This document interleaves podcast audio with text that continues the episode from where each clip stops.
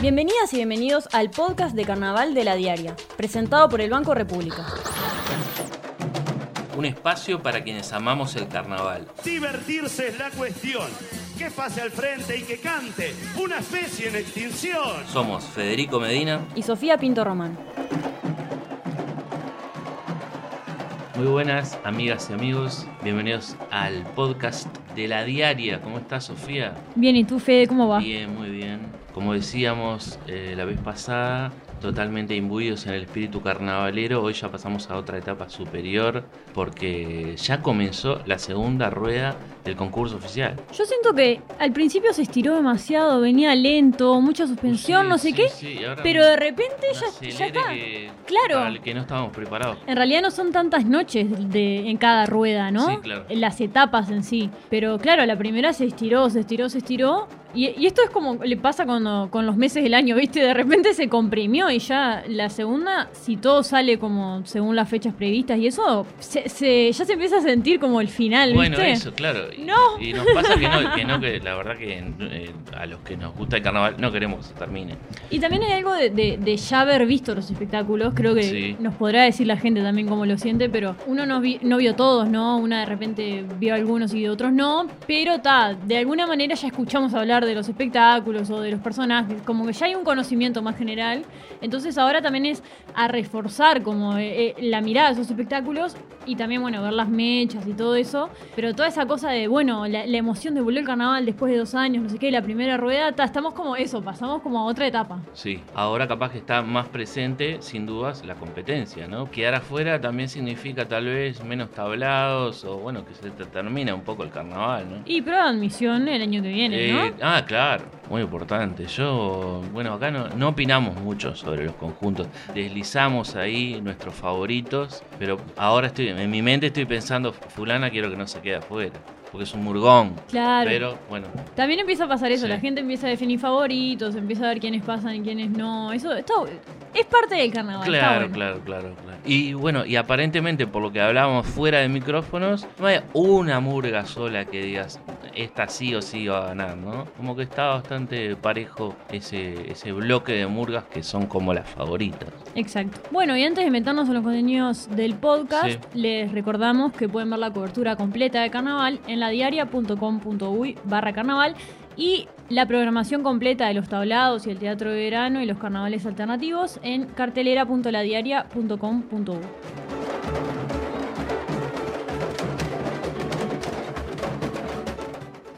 Sofía, estuve en uno de los tablados de Más Carnaval, acá cerquita, bueno, acá estamos en la Ciudad Vieja, en la calle Juan Carlos Gómez, llegando al final, hay una plaza que se llama La Roca, y allí se instaló uno de los tablados de Más Carnaval. La gente puso, o trajo, mejor dicho, las sillas de su casa, la silla playera, la de plástico. Quien quiso armó su puesto de comida, y había muchas organizaciones apoyando esta iniciativa de SUCAU, del Sindicato de los Carnavaleros del Uruguay y también contó con el apoyo del municipio B, esta actividad en particular. Y la verdad que fue una experiencia absolutamente diferente a las que se puede tener en un tablado de los comerciales y por supuesto del, del teatro de verano, como que se logra vivir ese espíritu del tablado que, al, que algunos vivimos años atrás, yo tengo unos cuantos, de cierta libertad y cierto desorden, ¿no? Como que te podés apropiar del lugar y vivir la, la fiesta de otra manera. Había mucha gente, se presentaron cerca de siete conjuntos de los más variados estilos. No era que solamente había murgas, estuvo la Gran Siete, sí, pero también hubo un grupo de teatro que, que se llama Trinum, muy bueno.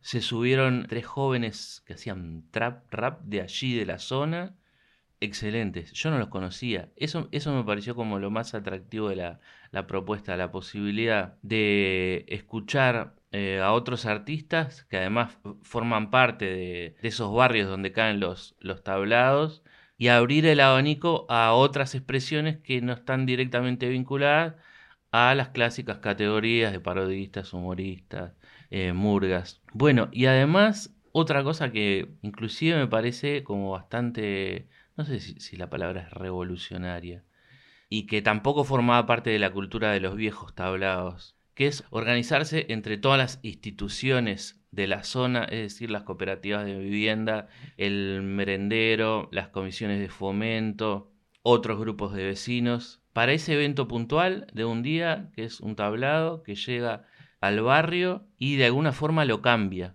para bien. Bueno, esto está sucediendo en buena parte de los barrios del Uruguay. Los invito a que entren al Instagram Sucau Carnaval, donde está toda la agenda de tablados, y prueben, digamos, con esta propuesta carnavalera que va por su segundo año y que va creciendo cada vez más. Eh, hace unos años era como una cuestión de que no era posible, que estaba el concurso y, estaba la necesidad de mayor cantidad de tablados y parecía que no, que eso no se podía hacer. Y en realidad, bueno, no resulta tan difícil. ¿eh? Es organizarse, conseguir amplificación e invitar a artistas a subirse a un escenario.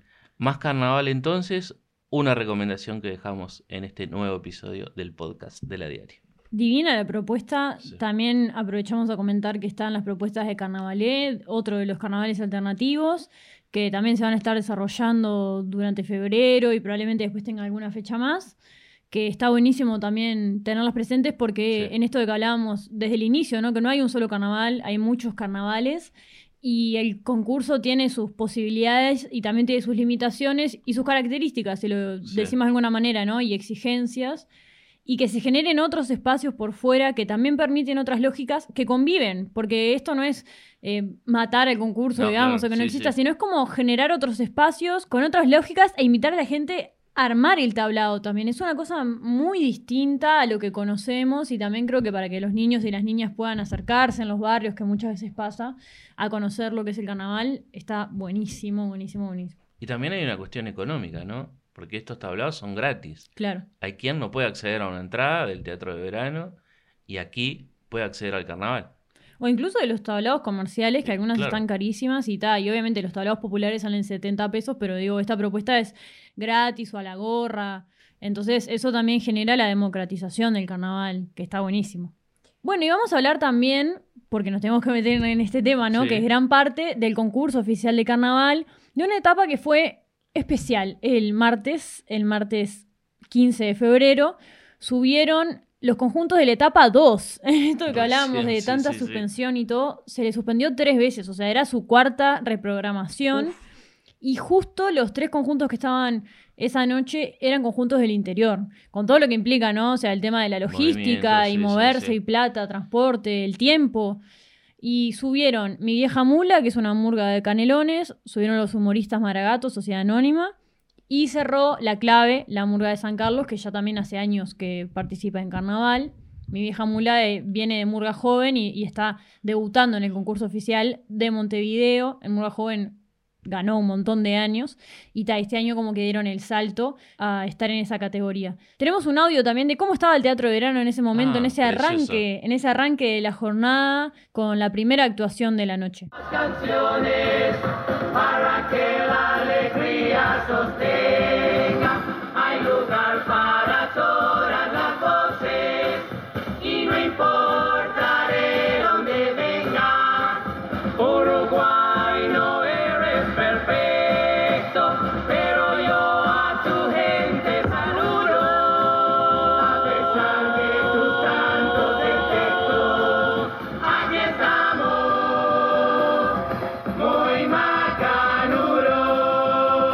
Escuchábamos a mi vieja mula que abrió la noche y aprovechamos a mandarle saludos a nuestras amigas y amigos de Out of Context Carnaval, que los encuentran en Twitter que nos facilitaron este audio porque estaban ahí en el teatro y les pedimos. Y bueno, también, bueno, Fede escribiste una nota en la diaria sobre, sobre esa cuenta que está buenísima porque básicamente lo que hace es eso, sacar el carnaval de contexto, subir memes y todo, pero también hacen buenos análisis de las etapas. A mí, a mí me gusta lo que hace. Con humor, ¿no? Obviamente. Con humor, claro, sí, sí. Eso es lo que yo más disfruto. Y bueno, nos acercamos a ellos, le hicimos algunas preguntas. Está la nota en la web de la, de la diaria. Y bueno, y resulta que además tienen todo un pienso. No es solamente que se ponen a tuitear así a la, a la marchanta. Ah, no, aparte hay gente que sabe de carnaval. Se, nota, se nota en lo que hacen. Hay gente muy involucrada en carnaval también. Sin duda. Tienen muchos contactos. Vamos a decir. Y son una plataforma para decir cosas que mucha gente quiere decir y no puede decir dando la cara. Entonces, bueno.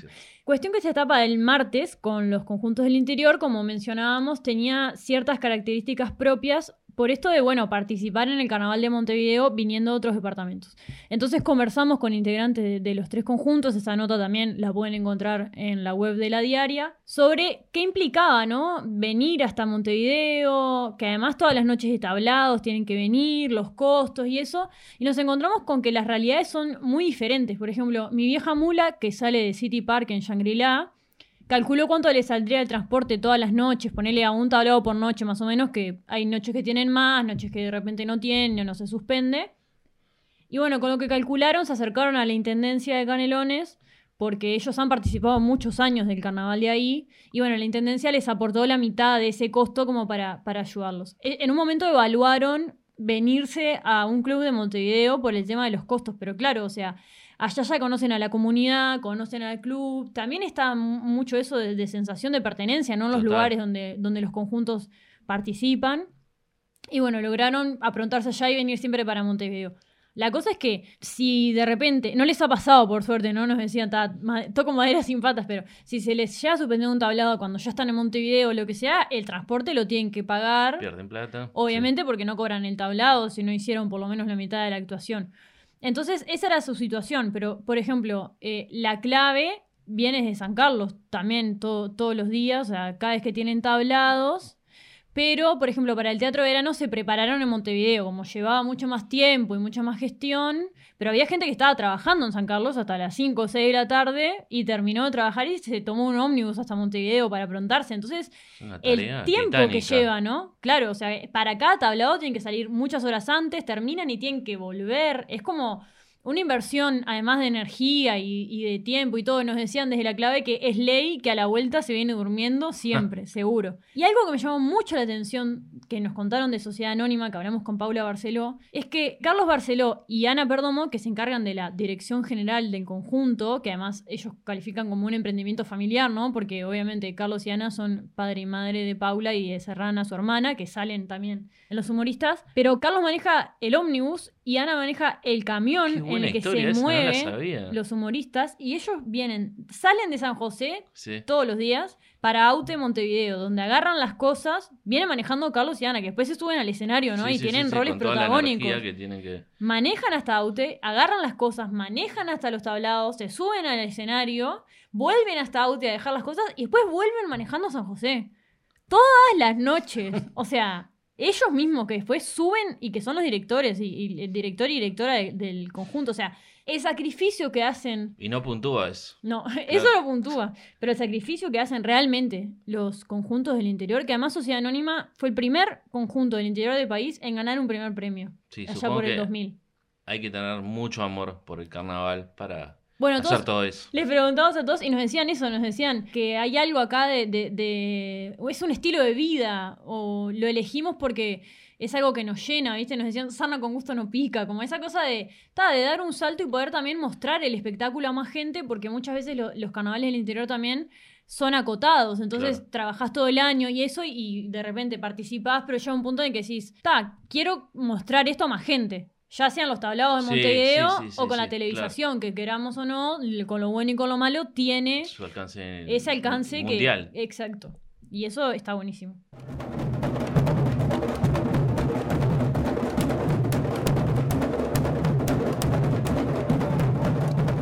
Sofía, estuvimos en el desfile de llamada en las dos noches. La verdad que todo divino. Sí, habíamos mencionado un poco la semana pasada la primera noche, cómo, cómo se había desarrollado y eso, pero claro, después estuvo la segunda noche que estaban todas las comparsas, bueno, todas las del concurso oficial, digamos, todas las de la ECPU.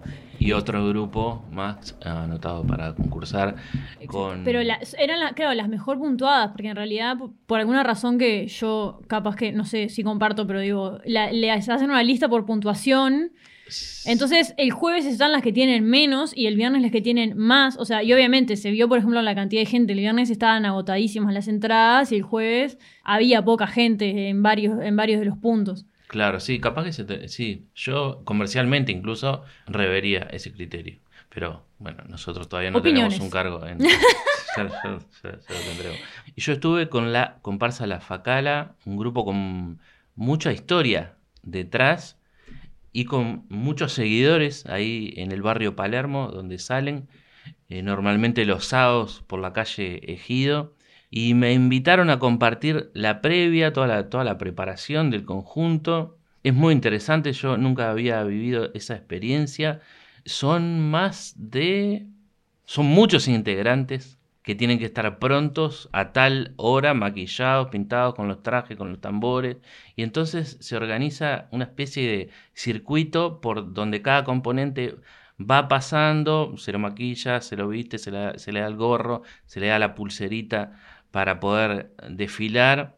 El grupo de técnicos tiene que estar muy preparado para hacer su tarea de forma muy rápida.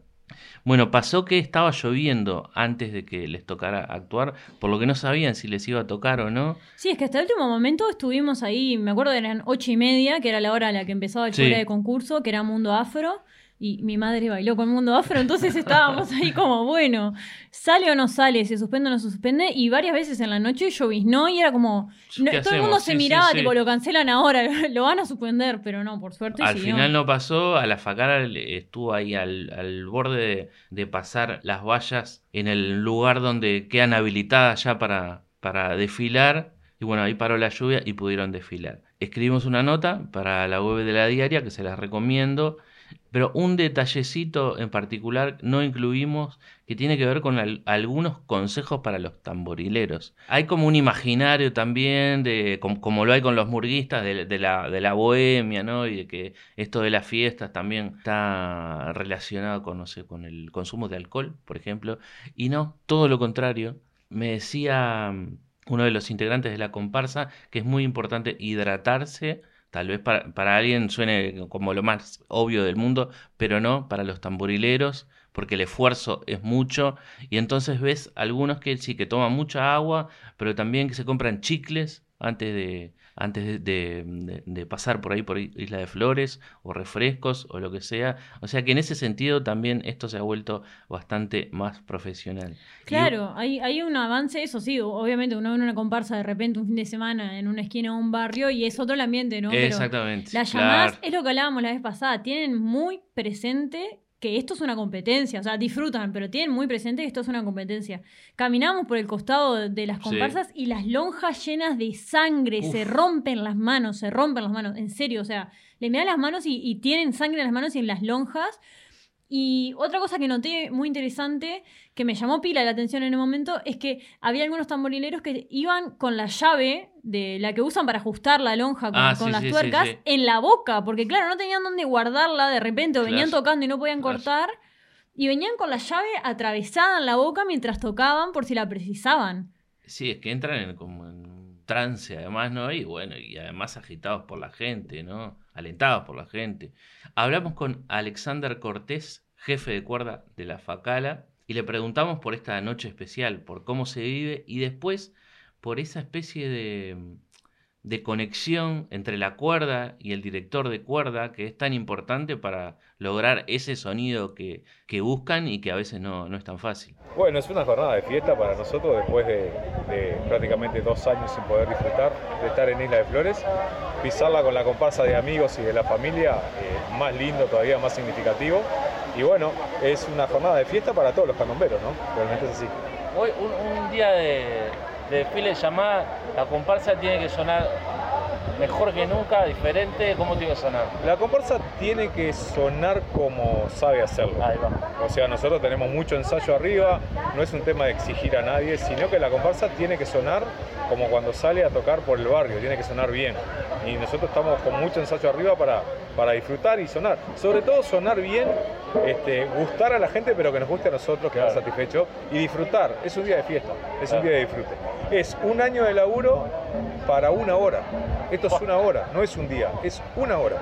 Entonces tenés mucho tiempo, mucho laburo como para no darte el lujo de disfrutarlo. Hay que disfrutar. A todos le digo va. pero Claro, que disfruten. claro, claro. Bueno, antes de cerrar el tema de las llamadas, también queremos mencionar que hicimos una entrevista con Hermosa Intervención, que es un colectivo de mujeres y disidencias afrodescendientes, que fueron muy, muy críticas, primero en sus redes sociales y después charlando con nosotros también, a la apropiación cultural que ven en el candombe y en las llamadas a- y a la hipersexualización.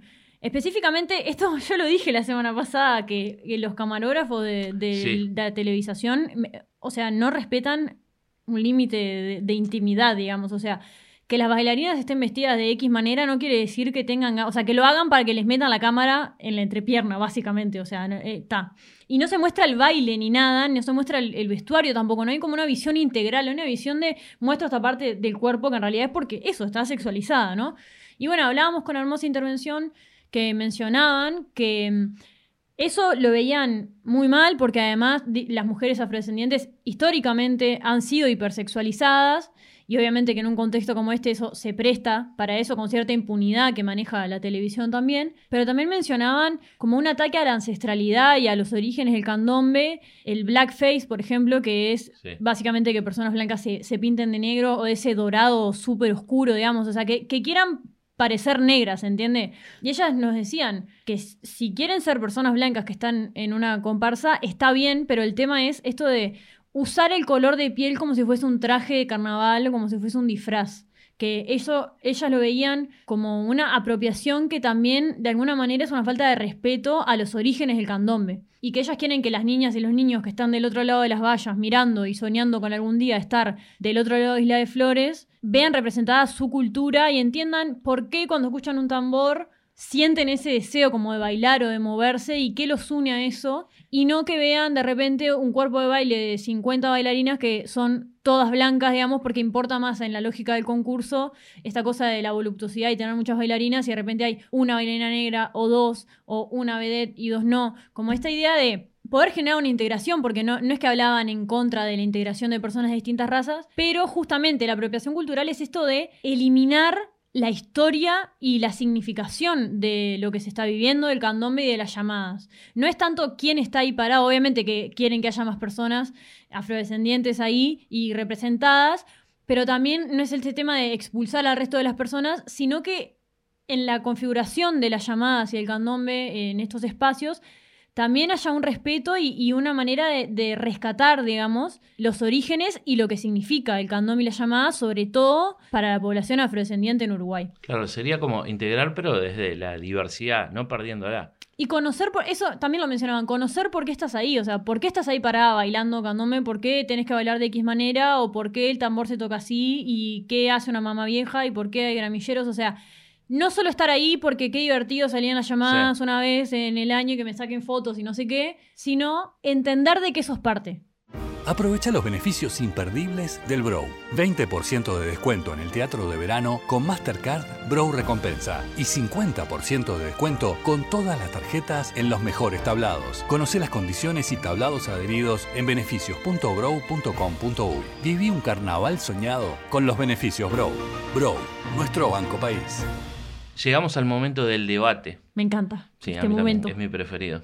A la gente le encanta también, porque claro, nos gusta opinar, así somos. Es la parte, gente es que le gusta parte el carnaval. folclore, claro, carnavalero, por supuesto. Bueno, ¿qué pasa cuando un conjunto de carnaval critica al pueblo? ¿Qué tema? ¿Qué, qué tema? Sí, sí. Sí, eso se está viendo mucho este año. Creo que es una diferencia también con, con años anteriores. Puede tener que ver con que es el primer carnaval después de un proceso electoral. Porque, claro, Sí. el año pasado no hubo. Es un- una buena referencia. Hubo a fines de 2020, pero claro, o sea, en las elecciones se venció en octubre. Estamos hablando de poder armar un espectáculo después de un cambio de gobierno. Claro. Y la murga es la, la mur- por ejemplo, la murga es, es la voz del pueblo. Ese es uno de los. Se dice. Se, se dice, no sé, los, eh, no en el caso de los parodistas, los humoristas, pero bueno, eh, también reflejan el sentir o la realidad del pueblo y también son parte, ¿no? Porque se supone que es, un- es una de las expresiones, o la expresión más popular que tiene el Uruguay, una de las expresiones. Por lo cual, claro, a, a veces puede generar un poquito de, de ruido, eh, saber eh, a, a quién se le está hablando, ¿no? Sí, ¿qué, qué decimos cuando decimos pueblo también, no? ¿A, Claro. qué, a qué- a qué pueblo nos referimos? Porque obviamente que nunca nadie le habla a todo el mundo porque pensamos diferente, ¿no? Pero creo que en sí todos los conjuntos, por lo menos este año mirando mm, las distintas categorías y, y todos los espectáculos que, que hay, hay mucha crítica social en todos. Sí, La cosa es que hay algunos que han elegido el camino de, de cierta manera, juzgar a la gente, Sí, digamos, o sea, al pueblo, digamos. Claro. Que eso es algo, para mí es algo novedoso porque En el humor en general sí, muchas veces pasa que uno se ríe, hace el chiste fácil y se ríe de, de- de la gente que está oprimida o de la gente que ya está como en, en un escalón más bajo de poder, que es el chiste fácil y siento que hemos dado debates a nivel social sobre, bueno, hay que reírse de los poderosos, pero la crítica en realidad siempre, por lo menos en carnaval, fue hacia arriba, era la idea, ¿no? Justamente, el pueblo sí, sí, sí, riéndose de- del poder. Y ahora está esta cosa de señalar con el dedo a vos votaste tal cosa porque si hablamos claramente con lo que está pasando, está pasando mucho eso, ¿no? Como yo te avisé que iba a pasar esto si votabas X, o sea, como y en esto del carnaval y la política, el carnaval y la izquierda, que lo hemos hablado acá y también en notas que hemos hecho y en entrevistas, pero esta idea de yo te avisé y votaste mal o no sé, o sea, la teníamos reclara, a mí me da esa sensación de la teníamos reclara y te dijimos lo que teníamos lo que tenías que hacer y no lo hiciste, que aparte es como, bueno, ¿en qué lugar deja eso un conjunto de carnaval? Total, Como- total, total. Y además yo pienso en el que está ahí en el tablado o en el teatro mirando, que vaya a saber qué votó. Y capaz que le encanta el carnaval, pero es uno de esos, ¿no? Que, que, que votó otra cosa diferente a la que supuestamente votó esa murga. Eh, ¿Cómo lo recibe? También como, como público común y corriente. Es muy discutible justamente para, para el debate. También del otro lado está como la, la libre expresión del conjunto, ¿no? De decir, bajo ciertas normas, lo que tiene ganas ese año, lo que piensa, y esto es parte de eso también. Es Claro. una apuesta arriesgada. Obvio, eh, nosotros acá opinamos, debatimos, digamos, como personas que aman el carnaval, pero Sí. partiendo de la base justamente de que, que cada murga, o sea, y cada conjunto puede decir lo que quiera. Exacto. Así como la libertad de expresión permite que las murgas digan lo que quieran y los conjuntos de carnaval, pero también permite que justamente el público, porque le están cantando a alguien y estamos ahí, también podamos opinar y debatir qué pensamos sobre eso, que también est- está bueno porque el carnaval como que se va reconfigurando. Sí, total. Bueno, y esto en particular que debatimos hoy convivió con una crítica muy grande sobre el carnaval. Eh, muchos, o algunos, mejor dicho, referentes de la política o de la comunicación han dicho que eh, las murgas que salen en este carnaval pertenecen a un partido político. Entonces se ha generado, además de la fiesta de todos los años, un clima tal vez un poco enrarecido, me pregunto, no lo sé. Pero esas discusiones están, están flotando ahí todos los días. Sí, hay cierta tensión, me Sí. parece a mí, entre, sobre todo entre la clase política o ciertos actores de la clase política y militantes y todo eso. Y gente que le gusta el carnaval y gente que no, porque está pasando esto de, bueno, politización y partidización, un poco se mezclan. Pero más allá, yo creo que más allá del partido político que se pueda asociar el, el carnaval a un partido político de izquierda o lo que sea, me parece que igual se juzga la politización. O sea, y en este sentido Sí, más sí. de bajada de línea, ¿no? De, de yo te dije que no hicieras eso. O sea, como que directamente es un mensaje de no votes a X persona, no votes a X partido, o ah, lo hiciste y estuviste mal. Que me parece que es un cambio con respecto a discursos que habíamos escuchado en años anteriores. Sí, yo me la voy a jugar. A mí no me gusta, la verdad. Inclusive con la mejor de las poesías. Aunque yo te dije, no tiene mucho de poético, la verdad. No, Uy, la acá. verdad. no, Pero está bien. bueno, cada quien Yo- hace lo que quiere. Yo opino lo sí. mismo. A mí me parece que pone una postura como de cierta superioridad moral a la murga y digo murga porque claramente estamos hablando como específicamente los conjuntos que hemos visto que hacen eso en realidad son murgas, por eso estamos diciendo Sí, murga. ahora sí, sí. Pero mm, me parece que es como una, una idea de superioridad, que además cuando vos estás en un escenario y tenés la posibilidad de amplificar tu mensaje, también tenés cierto poder y un lugar, estás en un lugar de privilegio con respecto al pueblo, que en realidad en cierto modo estás diciendo representar, pero después le estás diciendo lo que hiciste estuvo mal. Y es como muy fina la línea también entre, bueno, representar la crítica al poder, porque en cierto punto es eso, ¿no? O sea, están criticando a quienes ahora están en el poder, pero el foco no está puesto en ellos, está puesto en la gente, en lo que la gente eligió. Entonces, me parece que también un poco va en contra de esa idea de ser la voz del pueblo o ser parte del pueblo, porque no es que estás en un lugar de igual a igual, de horizontalidad, y, diciendo, ta, me parece que lo que hiciste no estuvo bueno. Estás arriba de un escenario. Entonces, ya de por sí hay una desigualdad en la posibilidad de decir y que te escuchen. Total, totalmente. Y además creo que le suma una solemnidad que a, que a veces puede ser necesaria, no digo que no, pero como que rompe esa magia carnavalera que tiene que ver con el arte, con la posibilidad de burlarte, sí, desde la risa, y también de criticar, pero desde otro lugar. Un tema como para seguir por horas. Sí, duda. especialistas. Y quedará como parte de este carnaval 2022. Y veremos qué pasa también en los siguientes, ¿no? Si se sigue por esta línea, si es efectivo y qué sigue pasando, Sí, sí, sí. Por ahora, digamos que respecto a otros carnavales, es algo que creció. sin duda. Bueno, llegamos al, Al final. final. de este cuarto podcast de la Diaria Carnaval. Gracias a las personas que nos están escuchando. Y antes de irnos, les recordamos que pueden ver la cobertura completa de Carnaval de la Diaria en ladiaria.com.uy barra carnaval y toda la programación de los tablados, del teatro, carnavales alternativos y anda más en cartelera.ladiaria.com.uy. Hasta la semana que viene.